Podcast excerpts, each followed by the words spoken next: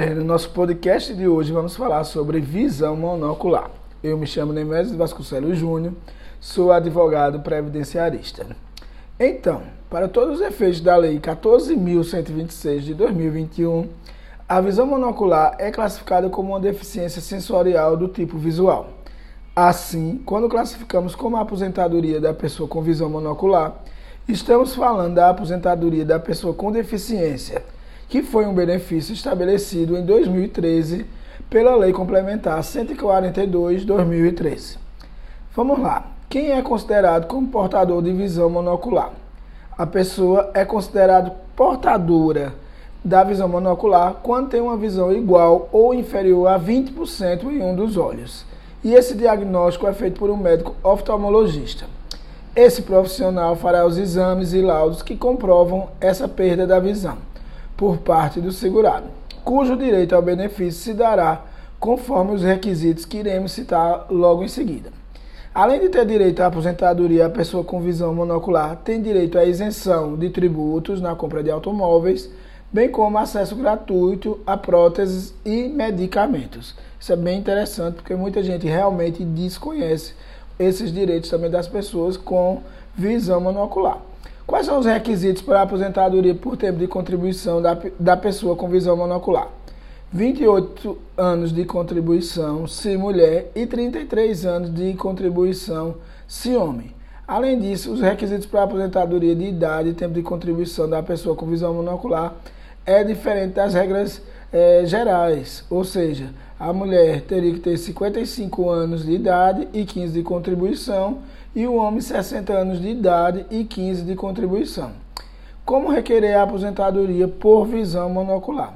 A pessoa pode requerer o benefício pelo site do INSS mediante a apresentação de toda a documentação, ou seja, é, documentação pessoal, exames comprovando o início da deficiência, o tempo de contribuição e também o período trabalhado.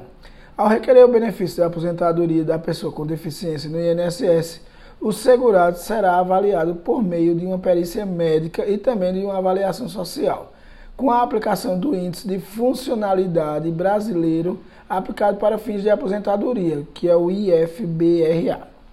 Ou seja, com, com a aposentadoria, geralmente, é, com esse tipo de aposentadoria, normalmente há, há muitos indeferimentos, ou seja, o INSS nega o benefício, a pessoa deverá procurar um advogado na área de direito previdenciário e, com os devidos atestados médicos e laudos, requerer por meio de um processo judicial uma nova avaliação para comprovação da, a, da visão monocular.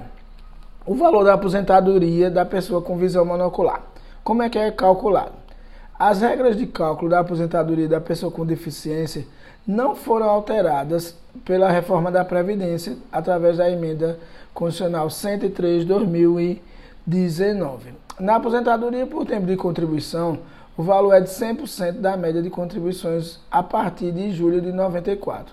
Na aposentadoria por idade, o valor corresponde a 70% da média, mais 1% a cada grupo de 12 contribuições mensais, até o máximo de 30%, ou seja, podendo chegar a 100%. Né?